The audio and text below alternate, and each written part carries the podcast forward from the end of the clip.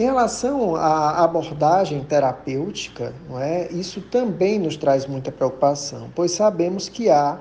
existem interesses relacionados a indústrias farmacêuticas que trabalham com produtos anti-envelhecimento, chamado anti-aging,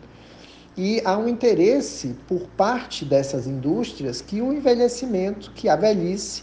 passe a ter um, um código de doenças e passa a ser considerado como uma doença, pois isso traria uma porta aberta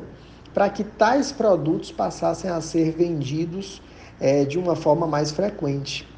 E seria uma porta aberta também para que algumas pessoas que trabalham com essas terapias pudessem prescrever tais medicamentos é, de uma forma mais livre, de uma forma mais, é, mais livre, tá? É, isso também é um fator preocupante, porque existe uma questão, um apelo financeiro dentro dessa modificação que está sendo colocada, e isso está sendo também trazido para a OMS, é, essa questão.